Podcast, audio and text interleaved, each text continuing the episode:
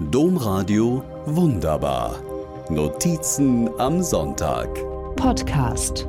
Weiter, weiter, weiter, skandieren meine Kinder, als ich in unserer Runde am Feuer das Buch zuklappen will. Es ist nicht das erste Mal an jedem Abend in den Sommerferien, dass ich versuche, das Vorlesen zu beenden. Aber keine Chance. Die Kinder schütten sich vor Lachen aus, wie es so treffend heißt, sind wie im Vorleserausch. Ich gebe mich geschlagen. An diesem Abend höre ich erst auf zu lesen, als ich wirklich auf der allerletzten Seite im Buch angekommen bin. Erschöpft klappe ich das Buch zu, schaue in die ebenso erschöpften wie ungeheuer glücklichen Kindergesichter.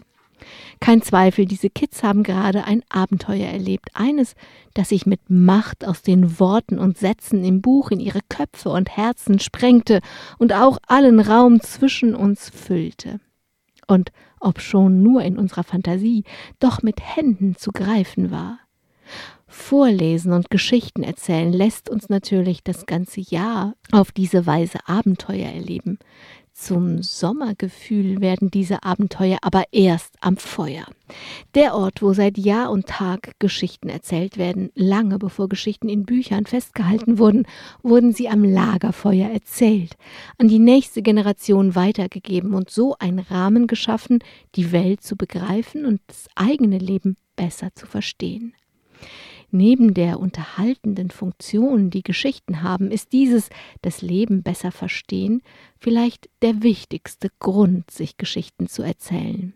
Wobei, was heißt das schon? Das Leben besser verstehen. Ich glaube, dass es zum Menschsein gehört, dass wir das Leben eben nicht verstehen können, dass so viele Geheimnisse bleiben und sei es nur, warum die Sonne jeden Tag neu aufgeht und jeden Abend verschwindet jenseits aller naturwissenschaftlichen Erklärungen dazu bleibt ein unergründliches Geheimnis, über das ich oft nachdenke, während ich in zuckende Feuerflammen an langen Sommerabenden schaue, wenn wirklich die letzte Seite im Buch gelesen, die letzte Wolte einer Geschichte erzählt ist.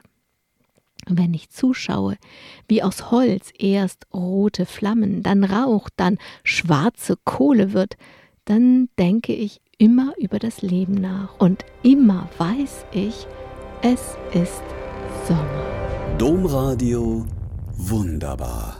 Mehr unter domradio.de slash podcast.